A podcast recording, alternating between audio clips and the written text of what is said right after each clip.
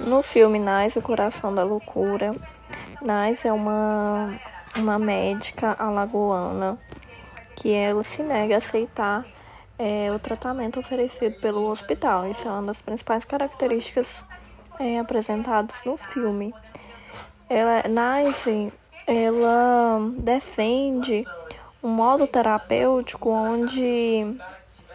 os, as pessoas com problemas mentais foram que fossem tratadas com dignidades